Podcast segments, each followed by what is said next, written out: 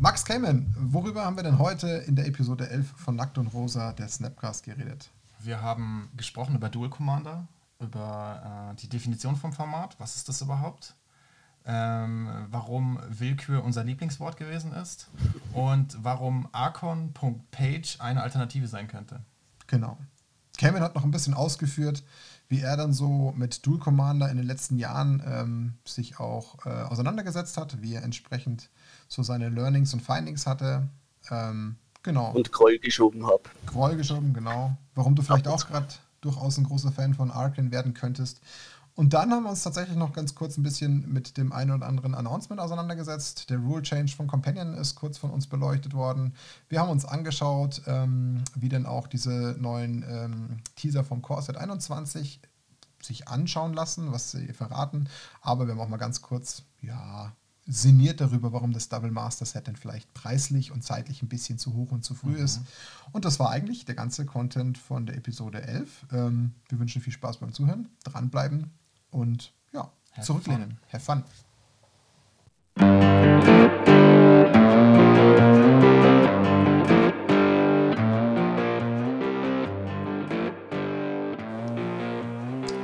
Herzlich willkommen. Hier ist Nackt und Rosa, der Snapcast. Heute mit Episode 11. Folge 12. Ja, äh, trotz Corona haben wir uns mal entschieden, dadurch, dass ja die Kontaktbeschränkungen etwas gelockert wurden, dass wir mal endlich wieder mindestens zu zweit bei mir im Keller sitzen. Ich habe Yay. wieder Live-Besuch in meinem kleinen Keller. Das ist der Max. Hallo. zusammen. Max. Und wir haben auch jemanden trotzdem weiterhin in der Leitung, weil zu dritt war uns dann doch noch ein bisschen zu risky. Und sich zugeschaltet hat auch jemand, der bereits schon ein paar Mal im Podcast dabei war. Das ist der gute Cayman. Hallo Rick Cayman. Grüß euch, Servus. Gut, worüber reden wir heute in der heutigen Folge? Wir werden uns in dieser Folge mal ganz äh, gezielt dem Thema Dual Commander widmen. Das ist ja eins, ich würde schon sagen, unserer Steckenpferde in unserer Community, ja. was wir sehr gerne spielen. Ähm, haben da auch schon ähm, zwei doch recht erfolgreiche Events auch gestaltet ohne dass wir es wussten, waren wir mit dem einen sogar das zweitgrößte Event in Deutschland. Ja, kann man, kann man stolz drauf sein, auch wenn es jetzt vielleicht bei so ein bisschen mehr wie 30 Teilnehmern nicht unbedingt groß klingt, aber es zeigt, ähm, ja, dass wir mit den Dual Commander Themen doch ganz gut aufgestellt sind. Deswegen haben wir uns gedacht, wir schauen uns das Thema heute an. Warum? Weil auch unter anderem gerade frisch aus dieser French Area, wo ja doch eigentlich so hauptsächlich die Dual Commander Settings herkommen, gerade wieder frische Bannings passiert sind und das hat wir so, ich würde sagen, ja, vielleicht zu so einem kleinen Aufschrei geführt. Ähm, es gibt dann auch noch was, worüber der Max auch reden kann, ähm, was dann vielleicht noch so ein gewisses Pendant bedeutet. Mhm. Und wir haben den Cayman als Spezialisten halt für Dual Commander in, im Gesamten dabei.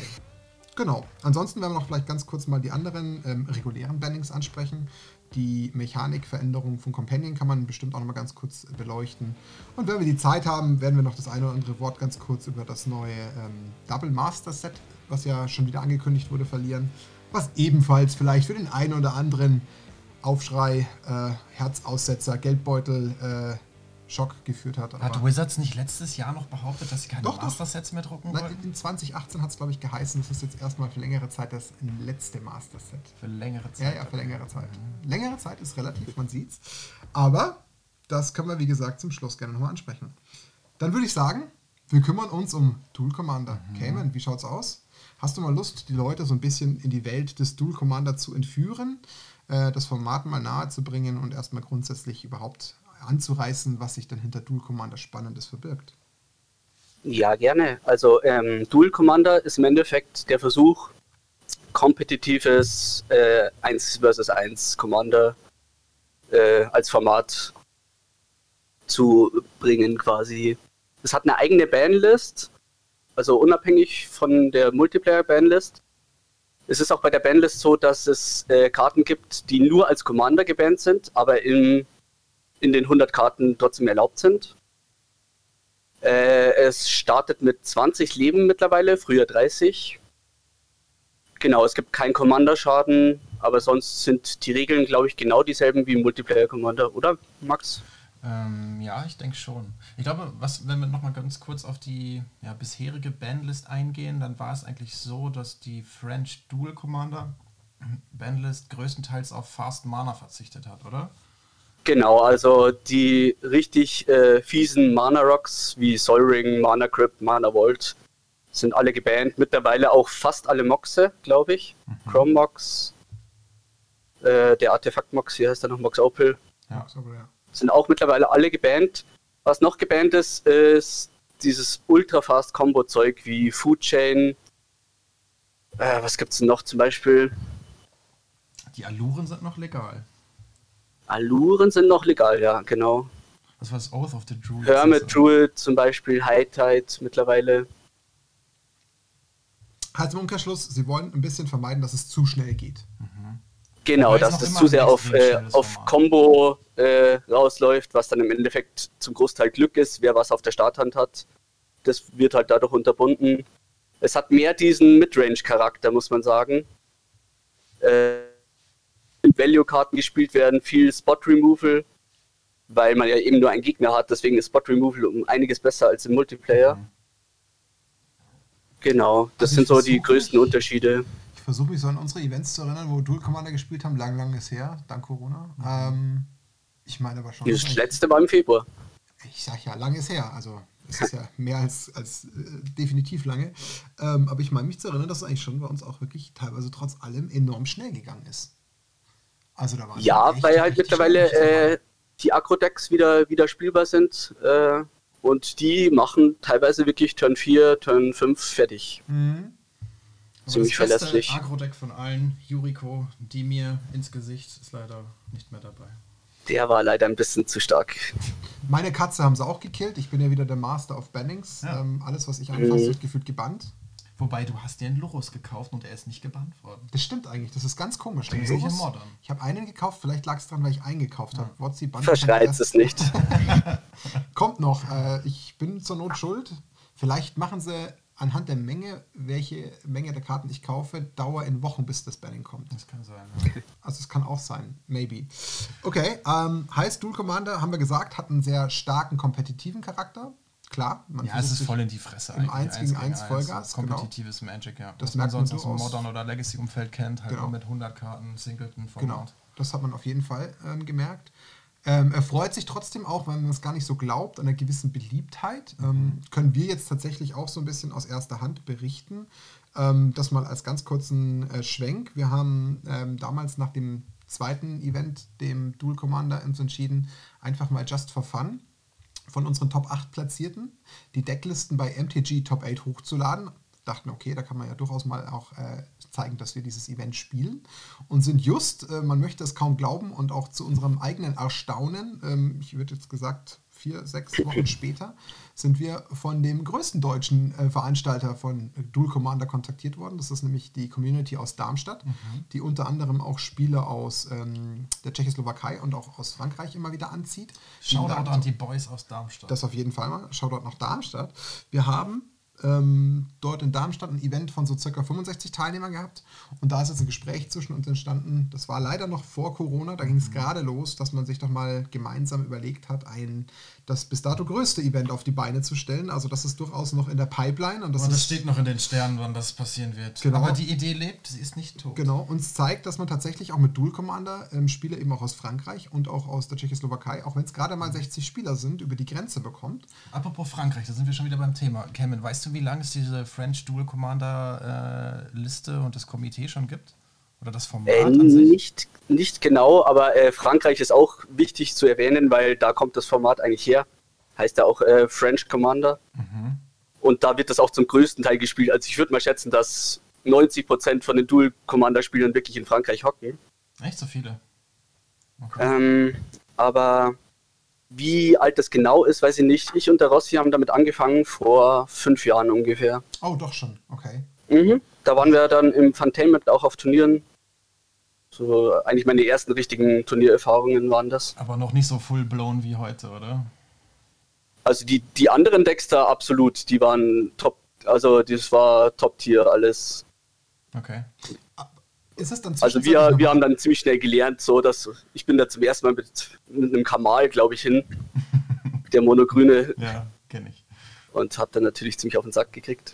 Aber Kevin, mal die andere Frage, wenn du sagst, du hast dann damals schon auch Turniere gespielt, ähm, ist es dann, dann zwischenzeitlich wieder abgeflaut? War es mal stärker? Hat mal so einen Peak erlebt und ist jetzt wieder so ein bisschen verschwunden und kriegt gerade so eine kleine Renaissance? Oder wie kann man das äh, bewerten als jemand, der da gar keinen Blick drauf hat, wie ich zum Beispiel?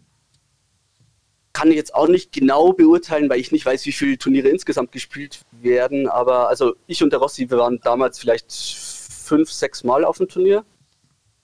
Und dann hat das Phantom, glaube ich, damit aufgehört gehabt. Deswegen waren wir dann da äh, zeitlang wieder raus, bis wir es dann wieder bei uns in der Liga gestartet haben. Okay. Aber mich kickt das Format total, muss ich echt sagen. Also ich spiele total gerne super- Commander, aber was super mich, grindy, ja, gell? was mich so ein bisschen ähm, in den letzten Monaten oder was in den Monaten vor Corona ein bisschen gestört hat, bei so Multiplayer-Runden ist man einfach so selten dran. Ja. Und man hat halt irgendwie nur so begrenzte Zeit und die möchte man dann, wenn man dann irgendwo am Tisch sitzt, natürlich auch gern zocken. Und das ist mir Mhm. immer so ein kleines Dorn im Auge gewesen bei Multiplayer. Und gerade da kommt halt dieses Dual Commander ins Spiel. Das ist halt kompetitiv, es ist eins gegen eins, man ist öfter dran, man muss sich wirklich engagieren im Spiel. Alles, was passiert, betrifft einen auch. Genau. Und ähm, ja, Fehler man hat trotzdem viel- dieses viel, kompetitive äh, Umfeld, was man im Modern oder so findet. Aber es ist nicht so linear wie Modern. Du hast halt einfach auch dadurch, dass du mehr Einzelkarten zur Verfügung hast, Ja. eine größere Breite im Spiel, die es natürlich sehr spannend macht, klar. Also das kann ich schon auch verstehen. Ähm, bin ja auch eher der Modern-Spieler als der Commander-Spieler, obwohl ich Commander auch mag.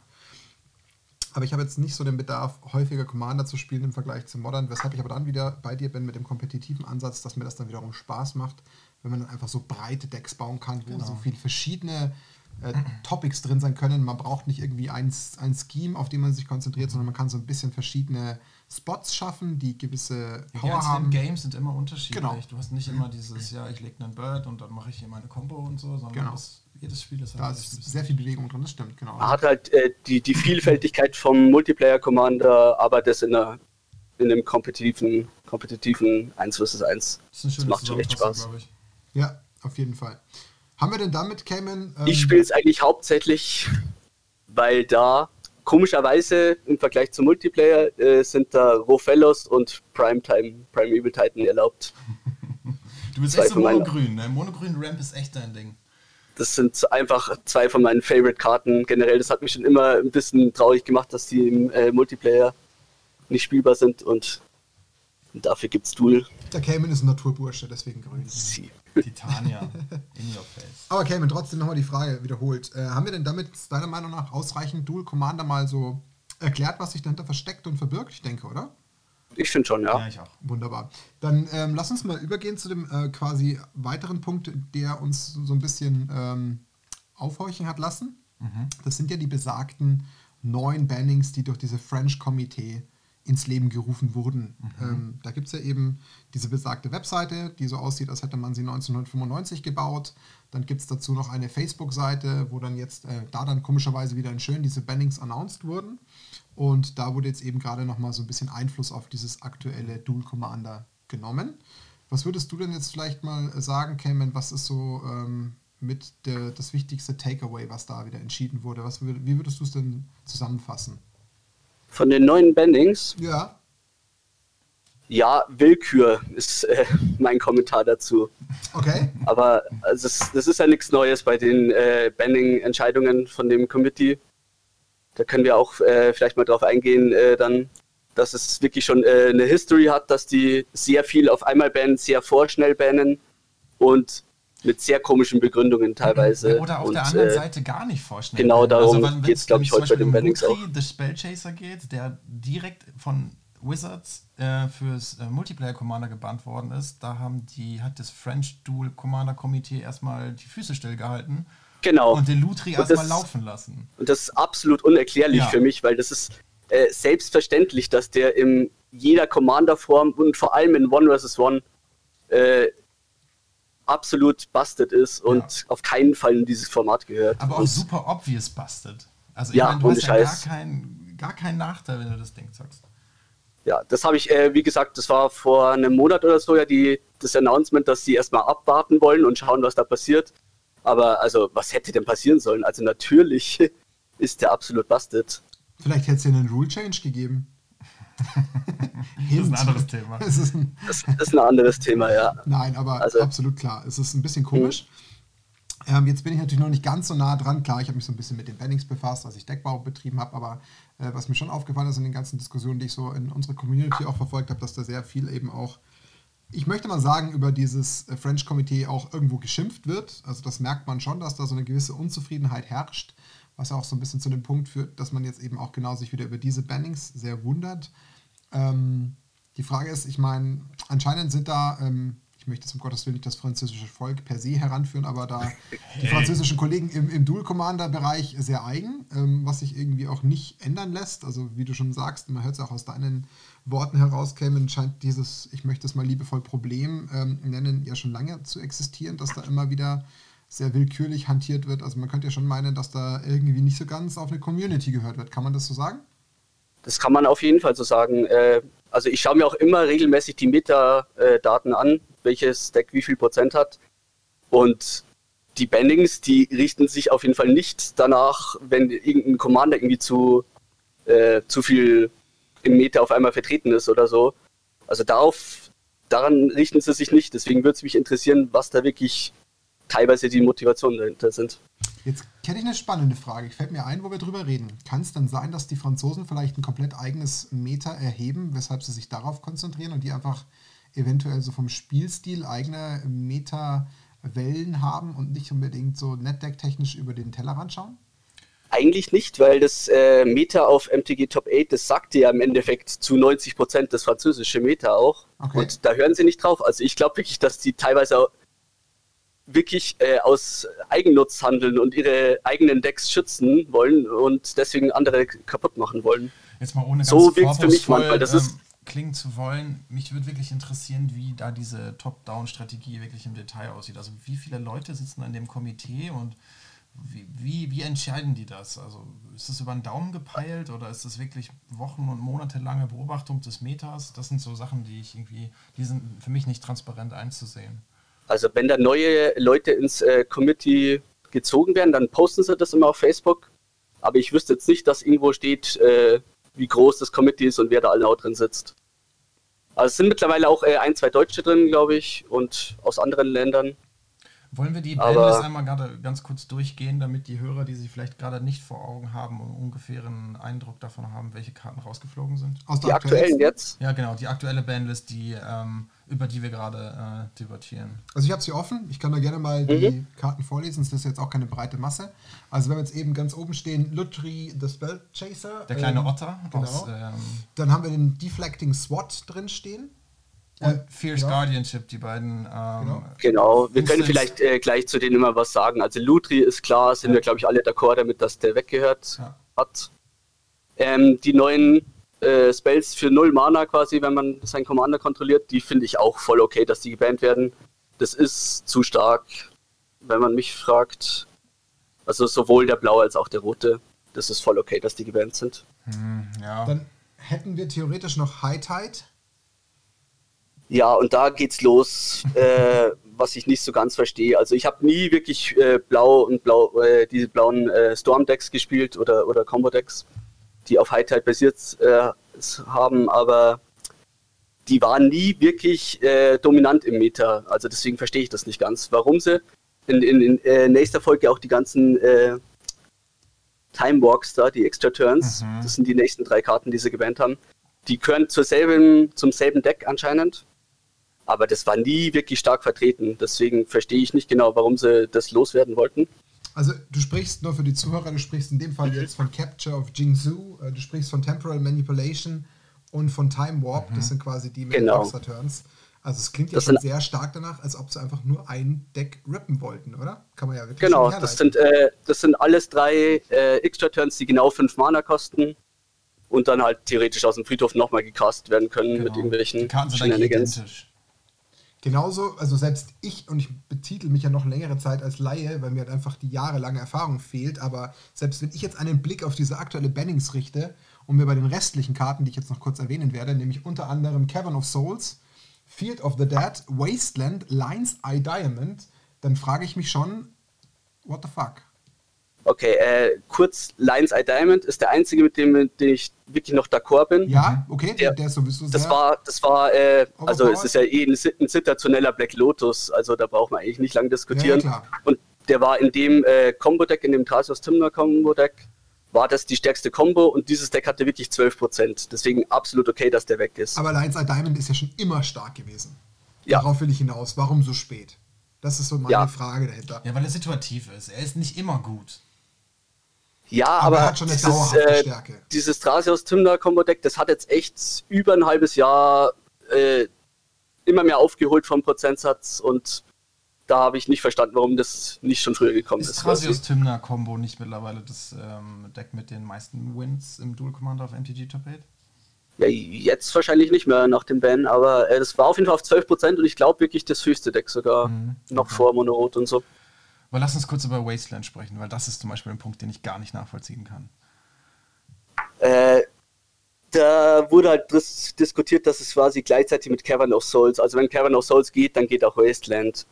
Aber sie haben es anders begründet und zwar Wasteland einfach nur, da, dass Mana Denial scheiße ist.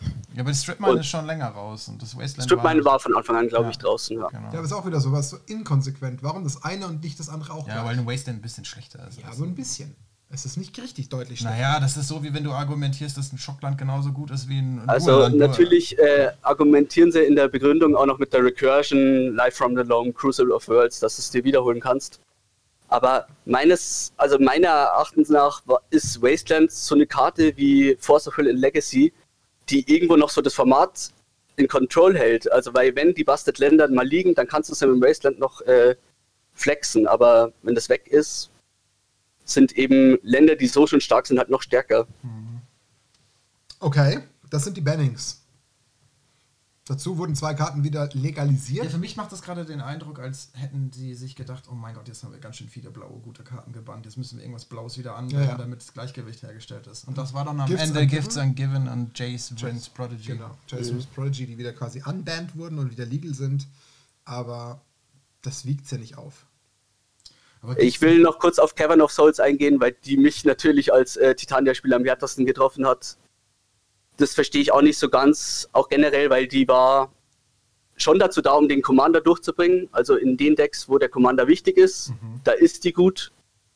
Aber dadurch, dass die weg ist, wird halt wieder, werden halt wieder die ganzen Agro-Decks, die kein Blau drin haben oder so, so bestraft. Und die waren einfach, das waren einfach keine dominanten Decks. Mhm, Deswegen ja, verstehe ich das einfach nicht. Also bleiben wir bei Willkür. Willkür. Äh, Gifts Ungiven finde ich eine ganz interessante Karte. Die sucht ja vier Karten mit unterschiedlichem Namen raus und der Gegner kann dann entscheiden, welche zwei du bekommst und welche nicht. Und war Gifts Ungiven gebannt, weil es zu viele Mindgames gegeben hat oder weil es zu lange gedauert hat, diese Karte zu casten?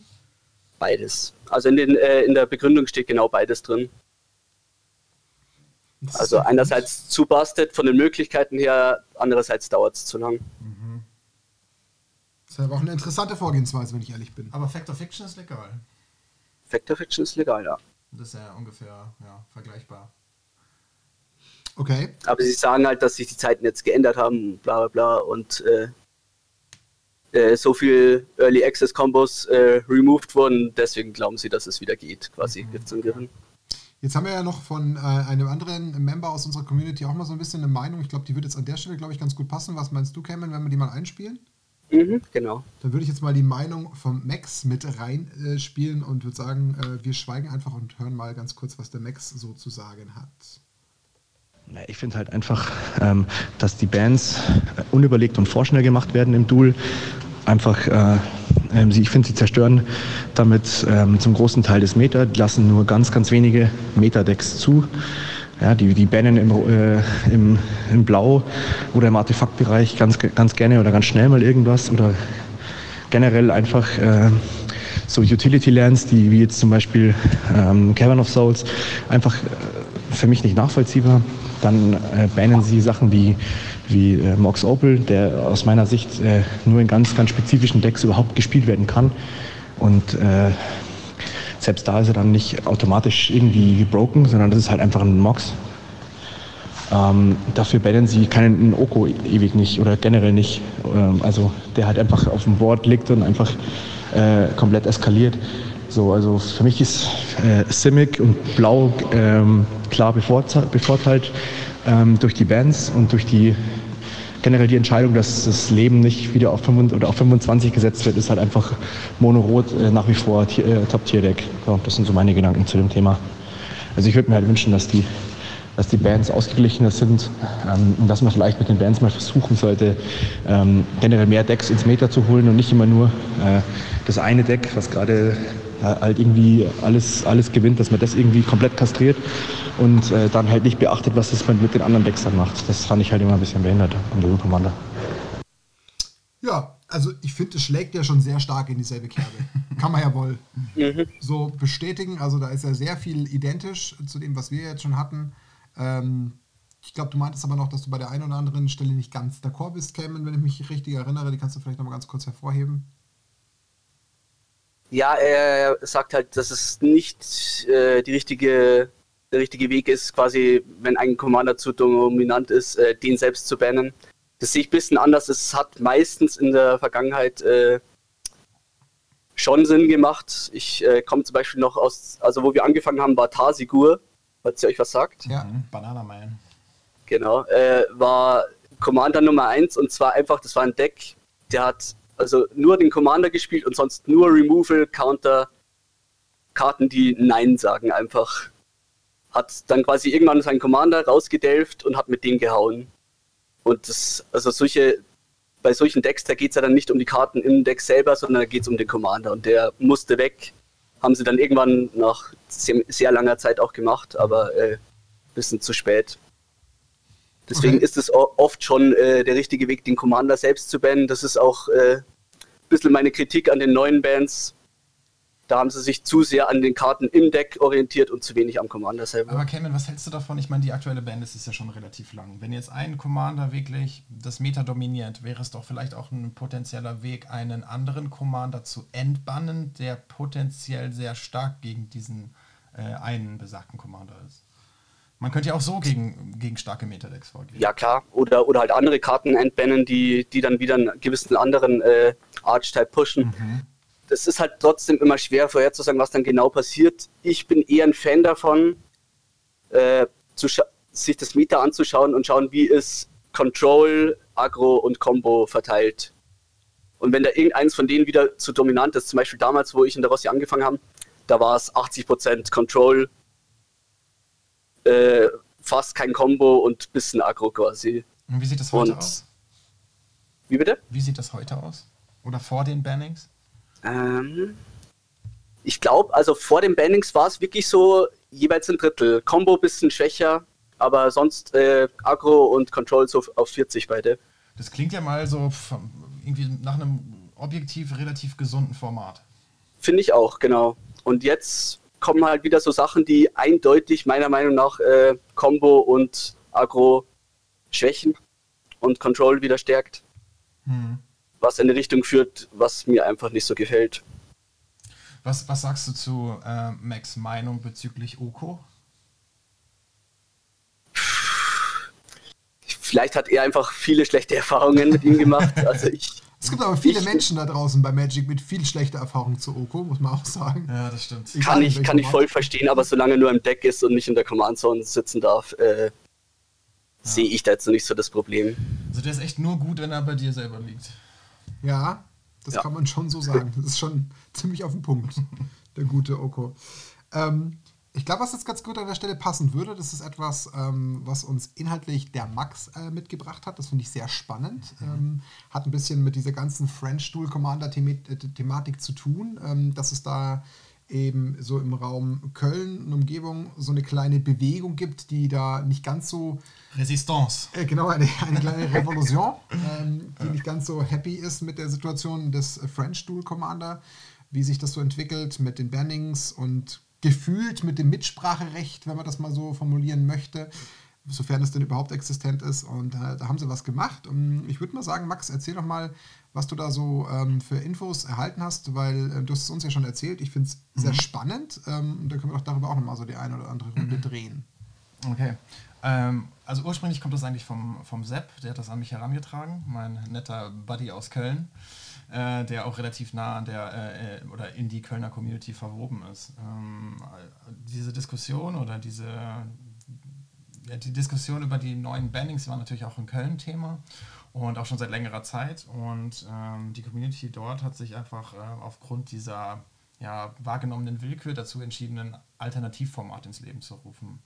Das Ganze haben sie Archon, Ar Archon, ich weiß nicht genau, wie ich es pronouncen soll. Ähm, Wahrscheinlich Archon. Ja, Archon, ähm, äh, getauft und äh, basiert grundsätzlich auf der Pre-Ban French Dual Commander Banlist. Pre-Ban meint jetzt die letzten Bannings im Mai? Genau, richtig. Okay. Ja. Also das nehmen die erstmal als Basis, wenn ich das richtig verstanden habe. Ähm, falls ihr euch da ähm, für interessieren solltet, auf archon.page könnt ihr ähm, euch auch nochmal ähm, ein paar Details dazu an, anschauen. Genau, die Idee, die grundsätzliche Idee ist es, ähm, ein demokratisches Magic-Format ins Leben zu rufen. Also anstelle dieser Top-Down-Hierarchie, Entscheidung, Diktatur ähnlich, wie es in Frankreich vielleicht gerade der Fall gewesen ist, ähm, versucht die Kölner Community quasi äh, eine Bottom-up-Strategie zu fahren. Das heißt, sie nehmen erstmal eine grundsätzliche Bandlist, ähm, die einen, einen Konsens gefunden hat und bauen darauf auf. Die Idee ist es, ähm, ein gewisses Council an Leuten zu haben, ähm, so ein bisschen wie in der Politik, einen Vertreter aus einzelnen Communities. Und dieses Council, äh, da kann sich eigentlich, glaube ich, wenn ich es richtig verstanden habe, jeder ähm, für aufstellen lassen oder nominieren lassen. Ähm, dieses Council kann ähm, am Ende ähm, Vorschläge machen über Bannings und Unbannings. Das heißt, wenn es diese Runde von Leuten, ich weiß nicht genau, wie viele es dann sein werden oder gerade sind, können sich dann dafür aussprechen, dass zum Beispiel Arabo entbannt werden sollte. Und ähm, wenn das einen ge gewissen Konsens gefunden hat in dieser kleinen Gruppe, wird das quasi zum Voting ausgeschrieben. Und in diesem Voting kommt quasi die Demokratie ins Spiel. Das heißt, jeder Spieler, egal welcher Community, kann dann für ein Ja oder ein Nein voten. Das heißt, wir haben halt am Ende nicht mehr diese krassen Entscheidungen wie, hey, dein Wasteland ist jetzt gebannt, äh, mach was draus, sondern ähm, jedes Banning, jedes Unbanning steht zur Debatte was ja schon mal im ersten Schritt ziemlich, finde ich, gut klingt. Also ja. mir gefällt der Charakter, der Ansatz. Man sieht es jetzt tatsächlich auch, ich habe parallel mal hier die Page geöffnet. Wenn man jetzt mal auf die Startseite schaut, steht nämlich tatsächlich gerade ganz oben: Hi everybody, you casted your vote and as a result, two things change in Arkan. Lutri, the spell chaser, is now banned in Arkan. Mhm, 46 votes were, uh, were cast, 41 voted with yes and 5 voted with no. This means um, 89 0.1% were in favor of this change. Das heißt, das finde ich eigentlich vom Charakter ziemlich genial. Mhm, Gefällt mir. Wichtig ist halt natürlich dann, dass das irgendwie, ich sage jetzt mal, großflächig gelebt wird. Das ist halt jetzt die andere Frage, die sich für mich so stellt. Ähm, mhm. Ich meine mich zu erinnern, dass du vorhin schon mal angedeutet hast, dass sie gerade sehr stark äh, so ein bisschen versuchen, ähm, ihr neues Konzept, ich sage jetzt mal, zu spreaden. Mhm. Dass das jetzt ein paar Communities auch außerhalb der Area Köln gibt. Kannst du vielleicht nochmal ganz genau. kurz nochmal Also ich bin eben auf den, ähm, äh, den Discord-Server äh, gejoint und hier haben sie unterschiedliche Channel, die die Local Communities quasi abbilden. Und das fängt hier an mit Chemnitz, Köln, Darmstadt, Leipzig, Los Angeles, kleiner Sprung, äh, Normandie und Paris. Also selbst äh, uh, französischen Communities. Revolution im eigenen Land. Ja, ei, ei, ja. Ei, und das ist gerade mal der Start, denke ich. Also die, die Jungs, die das machen, die machen das seit vielleicht zwei Wochen oder so. Und dafür finde ich das schon eine relativ große Reichweite. Ich weiß natürlich gerade nicht, wie aktiv die ja, ja. wirklich sind, aber die, ähm, die grundsätzliche Herangehensweise und die Idee, die kann ich total unterschreiben. Gefällt mir total, bin ich ganz ehrlich. Ähm, die Frage, die ich mir jetzt sofort stelle, sind diese Communities, die du gerade alle genannt hast, diese Städte oder Communities, wie auch immer wir es jetzt bezeichnen wollen, sind die alle autark? Also hatte jede Community ein eigenes Banning und ein eigenes Voting? Oder wird das gebündelt dann doch wieder von allen Communities zusammen entschieden. Also vielleicht hänge ich mich gerade ein bisschen weit aus dem Fenster, aber ich meine es so zu verstanden haben, dass diese einzelnen Communities Abgesandte ah. ähm, Sprecher. Sprecher quasi ah, okay. in dieses Council mhm. äh, voten okay. können. Das heißt, du musst quasi nominiert werden dazu aus deiner Community. Du kannst zum Beispiel sagen, hey, ich finde Cayman ist ein super äh, Klassensprecher. Rep repräsentiert äh, unsere Nackt- und Rosa Community total gut, okay. was Dual Commander angeht. Ich möchte gerne, dass Cayman da in dieses Archon äh, Council geht. Okay. Ist Aber für die Bands und äh, Unbands votet dann schon die ganze Community. Genau, also dieses Council die debattieren quasi, welche Karten zum Voting gestellt werden. Ah, okay. Mhm, die machen genau. so eine Vorauswahl. Also es kann jetzt nicht jeder gut. sagen, ja, ich ja, bin ja. dafür, dass Island gebannt ja, wird und dann kommen alle, ban das Island oder so. Das ist halt nicht Sinn der Sache. Das heißt, da gibt es eine gewisse Vorauswahl. Das Gef macht auf jeden Fall so äh, ziemlich viel Sinn, ja. Gefällt mir sehr gut. Also ich höre tatsächlich äh, jetzt gerade zum ersten Mal ähm, von dem Ganzen. Ich habe jetzt nicht irgendwie, also schon tagelang davon gehört gefällt mir vom Charakter enorm gut, muss ich sagen, weil es natürlich genau das Thema, was wir vorhin ja schon so ein bisschen gehighlightet haben, bei den französischen Kollegen natürlich total ähm, unterläuft. Da mhm. gibt es eben nicht mehr genau dieses gefühlte Willkür-Thema. Ja. Ähm, es sei denn, es würde sich in dem Council irgendwie ähm, eine, Truppe manifestieren, die sich nicht mehr wegkriegen lässt, was ich mir nicht vorstellen kann. Ja, aber das Weil ist ja, ja auch in der Politik genau dasselbe. Genau. So, das die verlieren ja auch irgendwann dann entsprechend ihr Sprachrecht oder mhm. ihre, ihre Unterstützung aus den eigenen Reihen. Also das hat schon wirklich einen sehr charmanten Charakter und ähm, das wäre aus meiner Sicht sogar tatsächlich etwas, worüber man auch mit unserer Community mhm. nachdenken könnte, Teil des Ganzen zu werden ja.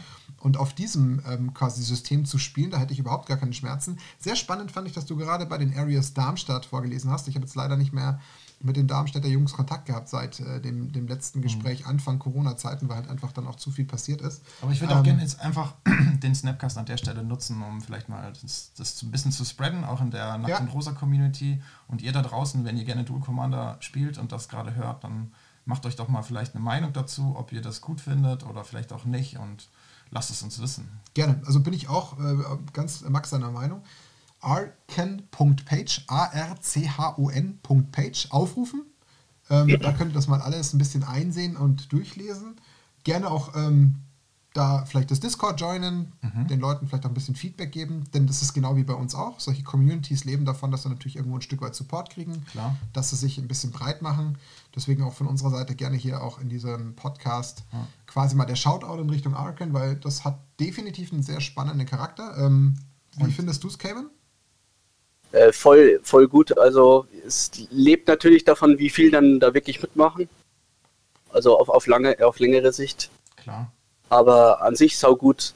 Ist es dann wirklich ein eigenständiges Format? Ja, es basiert natürlich ähm, auf äh, den offiziellen ähm, also hier bei, Commander bei, Rules. Ja, also hier bei Introduction äh, kann ich ganz kurz noch ein oder zwei Sätze vorlesen, damit das ein besseres äh, Bild auch bei den Zuhörern zeichnet. Arkan was created as an alternative um, to Dual Commander. We believe that some changes are needed to create a more competitive and fun format. We also strongly believe that all decisions made to shape the format, be it bannings or rule changes, should be transparent and approved by the community. Mhm, genau. Und das sagt es ja schon ziemlich deutlich aus. Also man will einfach den alternativen Weg zu einem French Committee irgendwo einschlagen, was sich so ein Stück weit äh, festgesetzt hat, was keiner mal in Frage gestellt hat, mhm. was sich aber auch nicht großartig bewegen lässt. Und da will man jetzt mal einfach eine Gegenbewegung starten. Mhm. Und ich glaube, das kann sehr gesund sein, weil ich denke durchaus, dass das Dual Commander-Thema doch auch weiter irgendwo auf neues Interesse stoßen mhm. wird. Wie gesagt, wir haben es ja auch selber festgestellt, ähm, dass wir tatsächlich auch jetzt hier bei uns im, im Raum Bayern den einen oder anderen Spieler angezogen haben, der auch lieber zu uns gefahren ist ähm, und das auch mal spielen wollte, weil es halt einfach in den Läden nichts gibt oder drumherum nicht. Und deswegen glaube ich, kann sich da durchaus mal ähm, noch ein bisschen eine größere Bewegung erzeugen. Deswegen wäre es natürlich schön und spannend, wenn Arkan es auch schafft, äh, vielleicht jetzt mit so Communities wie uns, die darauf aufmerksam werden, ja. das noch weiter zu streuen. Aber was ich da im Umkehrschluss auch gar nicht unwichtig fände, wenn man denen, die das Ganze ähm, zu Ohren kommt, die das interessant finden, dass man denen auch klar das Bild zeichnet, hey, wir haben schon so und so viele Communities, die sind schon so und so groß, mhm. weil das ja auch einen gewissen Sog erzeugt. Ich, wenn jetzt zum Beispiel wüsste, die Darmstädter Community hat 30 Spieler, die Kollegen in Chemnitz oder wo auch immer jetzt die anderen waren, oder Los Angeles, ist mir mhm. egal, da sind auch jeweils 40, 50 Leute und von denen kommen dann immer so zwei, drei in ein Community, äh, Komitee und da sind auch nochmal so 10 bis 15 Leute, dann hat das natürlich einen ganz anderen Drive. Das mhm. glaube ich, also wenn sie das noch schaffen, das ist so ein bisschen mal mein, mein Feedback, dann glaube ich, hat das noch mehr Kraft ähm, aber insgesamt in seiner Grundidee sehr interessant. Ich kann mir auch durchaus vorstellen, dass wenn das dann wirklich hier Zuspruch findet bei uns, dass dann, äh, dass wir uns da vielleicht auch wirklich aktiv dran beteiligen könnten. Ich meine, die Community ist groß genug, äh, mit den Events mit 30 Leuten, also ich meine, da hat man schon, glaube ich, einen Zünglein an der Waage am Ende. Ja. Also das ist sehr, sehr spannend. Ja. Mir gefällt es sehr gut. Also da kann man auf jeden Fall sagen, bleiben wir mal dran. Da werden wir von unserer Seite auch mal ein bisschen Kraft und Zeit investieren, das mal auch in unsere Community zu tragen. Auch vielleicht jetzt trotz Corona schon mal einfach anteasern. Mhm. Auch mal. Ich ähm, glaube, das, das wird sehr gut ankommen, weil man hört von, von immer mehr Leuten äh, äh, Beschwerden quasi über diese Bandlist oder die Entscheidungen zumindest. ja. ja. Aber äh, dann würde ich doch sagen, ähm, dann haben wir doch mal da einen ganz, ganz runden Abschluss zum gesamten Thema jetzt mit den Dual Commander-Themen äh, gefunden, ähm, haben es, glaube ich, ganz gut beleuchtet. Zum einen, was das Format eben insgesamt ist, äh, wo es eigentlich herkommt mit dem French Committee, was es vielleicht jetzt mittlerweile auch für eine interessante Alternative gibt. ähm, wie man jetzt vielleicht auch zukünftig mit den Bannings in dem French umgeht, ob wir uns, wenn wir noch spielen, dann äh, entsprechend damit äh, anfreunden können, wo äh, die einhellige Meinung vorab schon relativ, ähm, ja, ich sage jetzt mal eher negativ ist, aber das können wir dann gerne nochmal berichten. Und dann werden wir selbstverständlich gerne, auch wenn wir zu Arken mehr erfahren, das natürlich auch gerne hier nochmal in, in die Runde tragen. Dann würde ich doch sagen, lasst uns doch mal eine Überleitung machen. Ähm, wir haben jetzt nochmal äh, zwei, drei Announcements in der Zwischenzeit gehabt, auch von äh, Watsi. Unter anderem ein sehr spannendes äh, ist unter anderem, dass es ja jetzt nochmal ein äh, Rule Change gibt. Mhm. Und zwar ähm, von dem Companion, was ja gerade frisch mit Ikoria äh, ins Set getragen wurde. Rule Change aufgrund des hohen Power Levels. Das Und ist eigentlich etwas, was. Bisschen peinlich, gell? Also, peinlich. Ja. Einer von euch beiden darf das jetzt gerne nochmal ähm, besser erklären, als ich das wahrscheinlich technisch und, mhm. und inhaltlich richtig tun würde. Der Max, der möchte, glaube ich, den lasse ich jetzt. Nein, Cayman, go for it, wenn du magst. Dann du, Cayman, komm, einer muss das tun. Genau, also im Endeffekt wurde die Rule so gechanged, dass wenn die Companions in der Command Zone, äh, in der Command Zone, sage ich, im Sideboard liegen, äh, muss man, man darf sie nicht mehr direkt aus dem äh, Sideboard casten, sondern man muss drei äh, Generic Mana zahlen und kann sie dann aus dem Sideboard auf die Hand nehmen und dann ganz normal casten. Das heißt, man hat sie nicht mehr einfach nur auf der Hand, weil, sie, weil man sie ständig äh, aus dem Sideboard casten kann, sondern man muss erst dafür zahlen, dass man sie auf die Hand kriegt und dann kann man sie ganz normal von der Hand casten. Aber diese äh, Funktion des auf die Hand nehmens, das erinnert mich so ein bisschen an die alten Wishes, Cunning Wish, Living Wish, das ist kein Spell. Genau. Das heißt, das, das funktioniert nur in Sorcery Speed, geht aber nicht über den Stack. Und es kann genau. dementsprechend nicht darauf responsed werden. Genau. Okay. Split Second. Das heißt, ich nehme mir den Companion auf die Hand und darf ihn dann erst casten, dann was dann aber casten. interrupted werden kann. Genau, das kann normal gecountert genau. werden. Ja. Das heißt, die haben ihn effektiv einfach nur um drei Generic Mana teurer gemacht und quasi einen Schritt dazwischen eingebaut, damit er nicht mehr sofort aus der Sideboard-Ecke kommen kann. Ja. Genau. Weil zu stark. Weil zu stark hat mhm. jetzt äh, von Vintage bis, ich glaube, Standard war das einzige Format, was nicht so wirklich betroffen war. Äh, von Vintage bis Pioneer alles gesprengt. Aber hat es wirklich so viele verschiedene Companion-Karten ähm, betroffen oder waren es die üblichen Verdächtigen? Es war der Jorion, es war der äh, Lorus. Lorus war aber zu erwarten, deswegen frage ich. Lorus ist ja bis auf Modern überall gebannt. Wie heißt dieser rot-schwarze? Der hat so Agro-Decks äh, gut gemacht, mit für fünf Mal. Wird der, wird der wirklich gespielt beim roten-schwarzen? Ich, ich habe gesehen, dass er im Standard ja. gespielt wird, aber ich bin jetzt auch nicht, nicht so versiert im Standardformat. Aber dieser ich bin jetzt gerade mit den Namen von den Companions nicht so fit, aber der schwarz-grüne wird auf jeden Fall noch gespielt. Mhm. Aber ich glaube, äh, und, und äh, der, waren da Der Otter halt in den Formaten, wo er noch äh, legal ist. Ja. Der Lutri. Genau. Okay, ja, dann ist ja dann schon fast wieder ein Armutszeugnis, oder? Ich verstehe nicht so richtig, was ähm, bei Wizards so passiert. Die müssen ja eine Abteilung haben, die sowas wie Playtesting oder sowas heißt. Und das ist ja wahrscheinlich nicht nur ein Praktikant, der sich dann die Karten anschaut und sagt, oh, okay, zwei Praktikanten. Ich hoffe doch nicht. Ja, ich, ich meine, Wizards ist so eine große Firma und die wissen, dass da so viel dranhängt. Ähm, ich verstehe nicht, wie dann sowas da durchkommen kann. Also ich bin grundsätzlich ein totaler Freund davon, eher tendenziell starke Karten äh, zu mhm. printen und sie dann vielleicht ein bisschen abzuschwächen, anstatt immer nur, keine Ahnung, Vanillas zu drucken und alle ja, sagen, dann, oh Gott, was ist das denn für ein Set? Ähm, also ich mag das schon, dass, dass Wizards so immer so cutting edge und hart an der Grenze unterwegs ist. Vielleicht auch mal drüber ein Oko und so, kein Ding, aber die Companions, die wirken doch schon ein bisschen sehr hart drüber.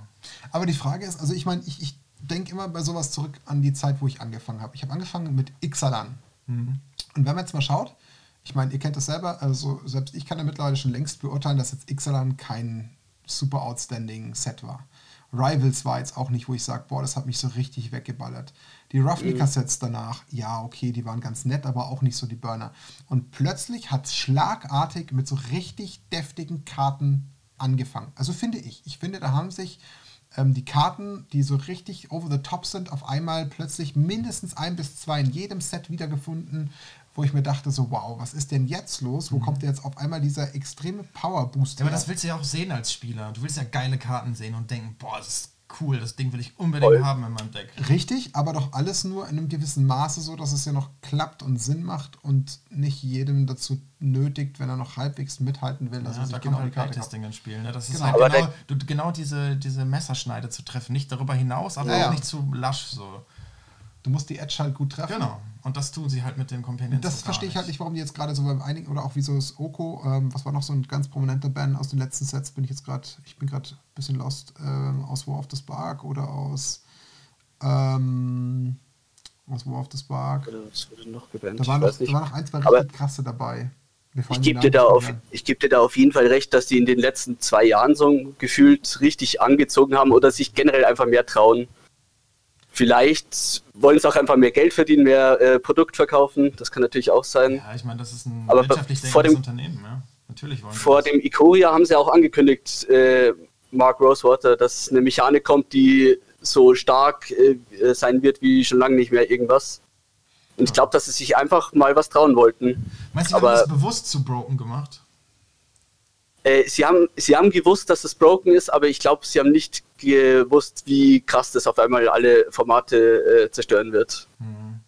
Aber ganz ehrlich, können, das fällt mir schwer. Das hätte man sehen müssen. Also mir man hätte es schwer, sehen genau. müssen. Also mir, ganz ehrlich, es tut mir echt leid. Mir fällt es unfassbar schwer, mir vorzustellen, dass ein Unternehmen, was seit über 25 Jahren auf dem Markt ist und Set um Mhm. Set um Set geprintet hat und über 25, 26.000 Individual Cards rausgejagt hat, dass die den Blick verloren haben oder gar nicht haben oder wie auch immer zu erkennen, das wird in den Formaten durchschlagen. Und wir haben jetzt zwar vielleicht, ich würde jetzt mal sagen, eine Handvoll Formate, die äh, relevant sind für, für äh, WotC.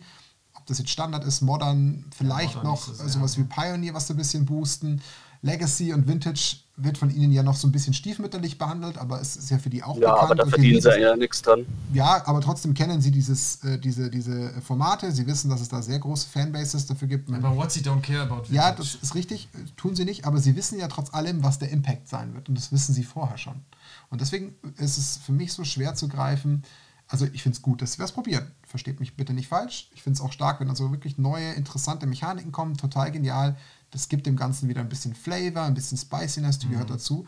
Aber irgendwo muss man doch trotzdem den Blick dafür weiterhin haben, wie krass kann das jetzt Einflüsse nehmen. Und Ja, ich frage mich auch, wie krass es jetzt weitergeht. Ich Ja, meine, ja. jetzt sind wir voll auf so einem Peak. Genau, den musst du auch erstmal halten. Genau, und wenn ich jetzt am, am Ende im nächsten Set wieder nur Solarifari-Tracks kam, äh, kommen würde, also ich, ich kann mich ganz gut an die Zeit erinnern, in der Merodin, Merodin-Block standardlegal war und da gab es halt Ravager Affinity und das hat halt mit Skull Clamp und diesem ganzen brokenen Scheiß. Und danach kam halt ähm, Kamigawa und da war irgendwie gefühlt gar nichts mehr los. Und das ist eine Zeit gewesen, wo viele Leute auch aufgehört haben, Magic zu spielen. Äh, genauso war es äh, Ursa-Block und was war der Block danach, nach Ursa? Der war so lächerlich schwach, also wirklich, Diese Torment-Geschichte, ich weiß es gerade gar nicht. ja, ich glaube schon, ja. Aber Also- nichts, woran man sich erinnert, oder? Ist natürlich Nee. spannend, ähm, passt aber auch tatsächlich wieder so ein bisschen äh, als, als äh, minimale äh, Überleitung zu dem, was jetzt gerade eben zum Core-Set 21 auch gesagt wurde. Also da hat man schon wieder das Gefühl, sie versuchen wieder so ein bisschen crazy äh, Sachen zu machen. Also wenn ich jetzt mal so drauf schaue, was da jetzt eben wieder gesagt wurde, von wegen a card that uses Also das ist a für Core 2020. das ist ne? für 2021, 2021, genau. Äh, diese, die paar wenigen Sachen, wie a card that uses a non-evergreen named ability over 20 years old. Also ich bin für Horsemanship. Oder Was sagst ähm, du, Cayman? Lass uns ganz kurz bei dem bleiben. Äh, also eine Mechanik von, Ein Non-Evergreen Named Ability over 20 years old. Also eine, eine, irgendeine Mechanik, eine Ability, die 20 Jahre alt ist und Non-Evergreen. Ja, also Banding, kein Vigilance, klar. kein Flying. Meinst du Banding? Banding, ganz klar. Okay. Ich bin gespannt. Ich bin für Horsemanship. Muss zurück. Aber da scheint, warte mal, warte, warte, das, das scheint, Moment, a card with the words Battlefield, Cast, Creature, Converted Mana Cost, End of Turn, Exile Graveyard, End Mana Cost. Die reprinten einfach los. Ja, Die Schweine. Gut, genau, ganz clever. Direkt im nächsten Set Loris nochmal reprinten, finde ich genial. Hat was. Ähm, an Aura inspired from a cycle from Ursas Saga Block. Uh, da freue ich mich drauf. Ah, was könnte das sein? Am coolsten finde ich a card with 31 different options. Da bin ich echt mal gespannt. Dann haben wir noch a Non-Evergreen Enchantment Subtype Returns. Ja, keine Ahnung. Und da finde ich jetzt sogar ich schon fast wieder richtig spannend als Teaser. Ähm, a brand new Planeswalker from a plane we've visited. Aber in, in, in einem Corset eine neue Karte? Normalerweise sind doch Corsets immer Reprints. Naja, aber das geht jetzt genau in diese ganze Thematik, die man jetzt vielleicht nochmal vertiefen könnte, was wir eigentlich gar nicht so in diesem Podcast machen wollten. Man merkt ja, dass WotC jetzt so ein bisschen diese Corona-Delle versucht, ganz, ganz schnell irgendwie aufzulösen. Wir haben jetzt auch tatsächlich so ein bisschen auch mitbekommen, dass ähm, anscheinend jetzt tatsächlich bis Jahresende in jedem Monat ein Set kommen soll. Das ist gerade der neue Plan. Da In zählt jedem alles, Monat? Ja, da zählt alles dazu. Also nicht missverstehen, ich rede jetzt nicht davon, dass in jedem Monat so ein Set kommt wie Ikoria oder War of the Spark oder wie sie alle heißen, Throne of Eldraine, sondern es kommt sowas wie ähm, auch sowas wie die Secret Layer dazu, es kommt dann sowas wie jetzt irgendwelche Commander-Sets dazu, das kommt auch mit dazu. Also Okay. es soll jetzt nicht irgendwie nur ein, ein richtiges Set in dem Sinne sein. Aber Also keine versuchen- 300 Kartensets jetzt. Nee, genau, nicht Mal. nur. Wer soll denn da noch Playtesten, Cayman? Ja, genau. Scheiß. Ähm, bisschen inflationär. Aber Ja, das, schon. das schlägt darauf ein und deswegen, also ich finde auch da diese, diese, diese Teaser recht spannend, um zum Beispiel a card that lets you draw half of your library. Das finde ich auch interessant. Kann auch Interessant. lustig sein. Gerade so für Commander stelle ich mir das witzig vor, wenn das klappt. A 1-1 Tribal Lord for a creature type that's never had one. In Klammern steht a creature type with over 50 cards already in print. Da waren ja bei uns in der WhatsApp-Gruppe gleich so Wünsche nach ähm, Eichhörnchen, glaube ich, waren das. Boah, Eichhörnchen finde ich geil. Eichhörnchen Lord. Wäre schon ziemlich witzig. Doch, Eichhörnchen wären es. Was gibt es denn sonst noch? Zerverliehen. Tribal Lords. Was haben wir denn sonst noch für Tribal Lords? Ich bin natürlich noch recht schlecht im Kartenbusiness wie ihr im Vergleich von der Base. Ich meine, Cats hat mit Sicherheit schon einen Lord. Murfolk hat mit Sicherheit schon einen Lord. Vielleicht Pferde. Was denkst du denn? Zwerge. Zwerge. Zwerge könnte auch sein. Zwergenlord. Es gibt keinen Zwergenlord. Mhm. Ich glaube nicht. Glaube nicht, nee. Wolfen King oder Die machen so. alle nur Länder kaputt oder sowas. Okay.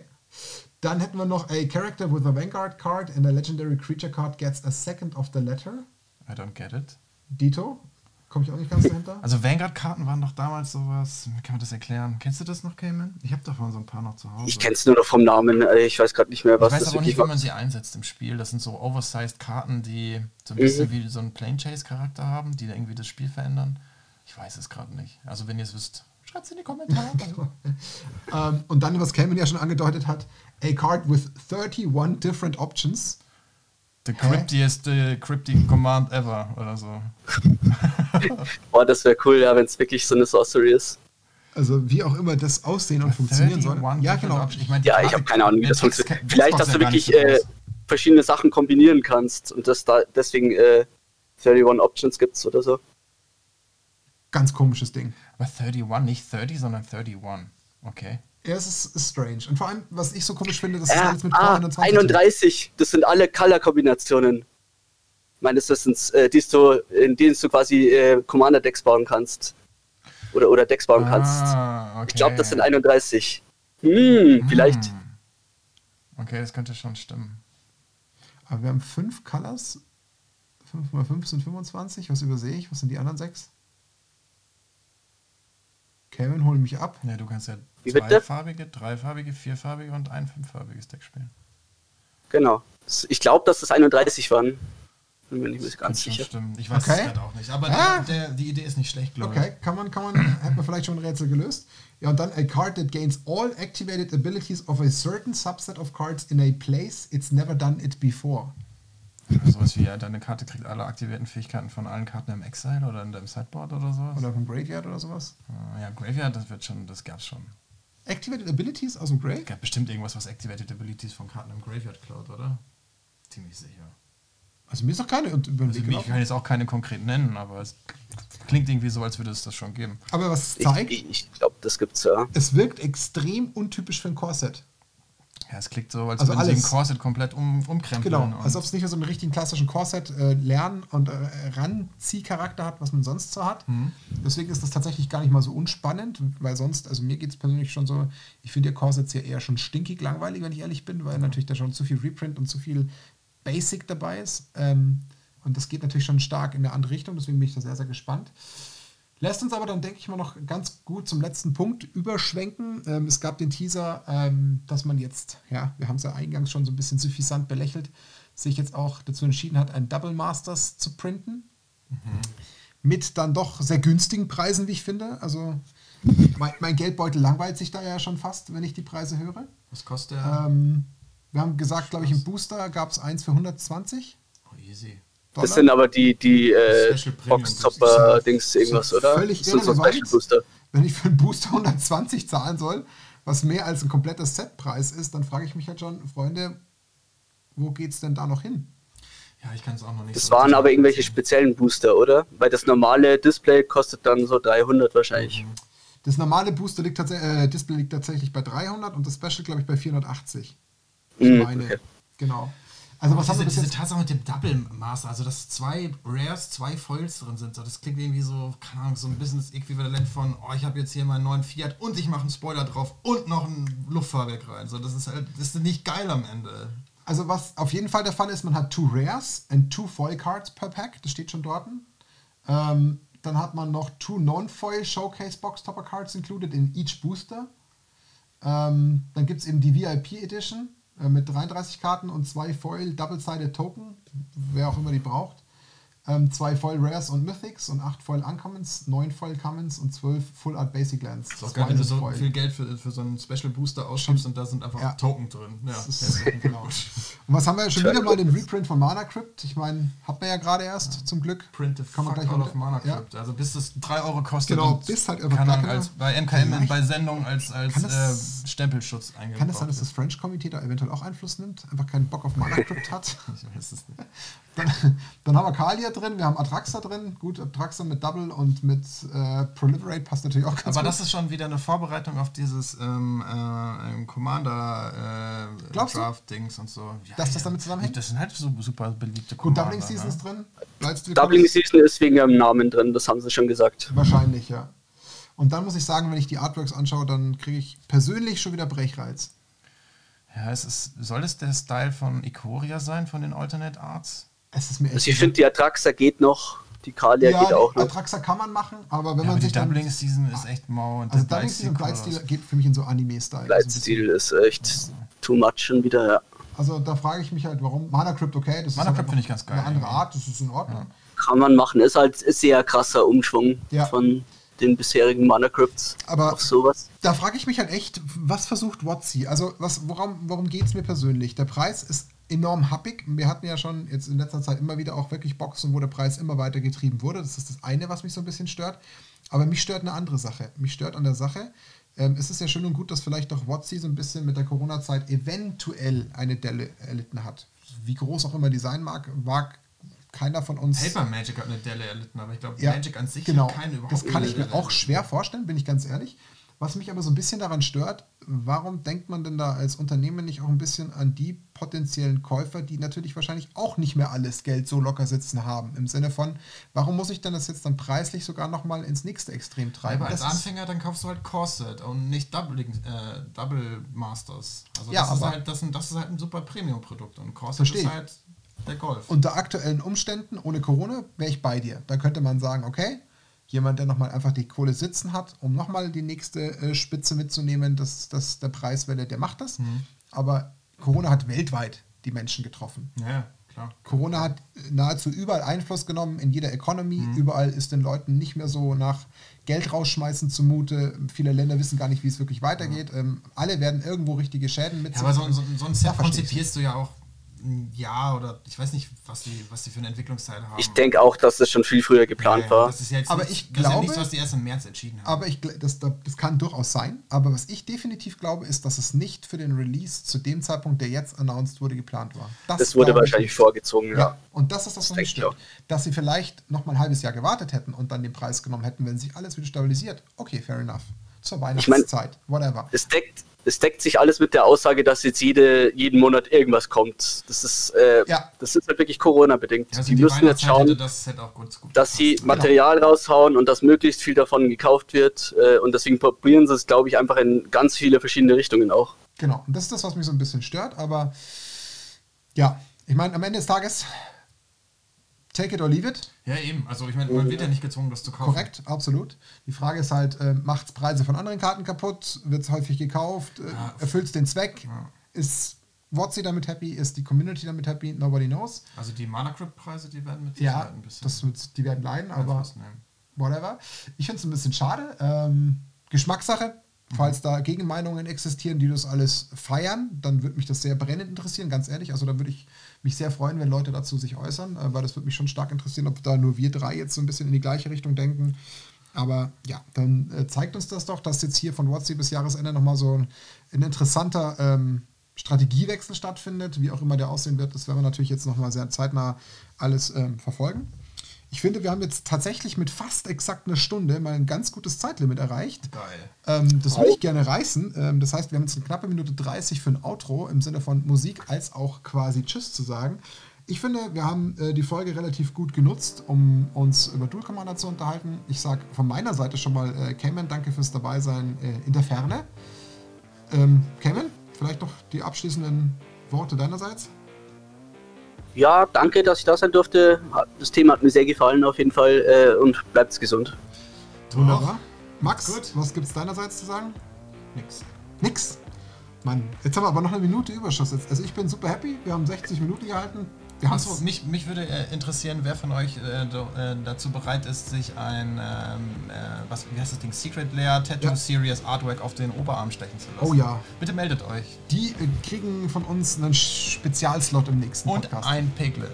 Und ein oh ja, und ein Piglet. Das Ja. zahle ich aus meiner eigenen Tasche. Aber das muss der, der ganzen Community vorgeführt werden dann. Das stimmt, genau. Ähm, das war's auf jeden Fall mal mit der Episode 11 des Snapcast. Äh, viele spannende Themen, denke ich mal, dieses Mal dabei. Wir haben auch noch vieles durch die ganzen anderen Announcements für die nächste Folge. Ähm, ich würde sagen, wir schließen die heutige Folge. Ähm, danke fürs Zuhören. Auch meinerseits an alle, bleibt gesund, ähm, lasst euch nicht vom Corona-Wahn äh, fertig machen oder seid zu voreilig mit dem Rausgehen. Und dann hören wir uns wieder in der Episode 12 in der Woche. Das war Rakt und Rosa, der Snapcast. Bis dahin, eine schöne Zeit. Adieu.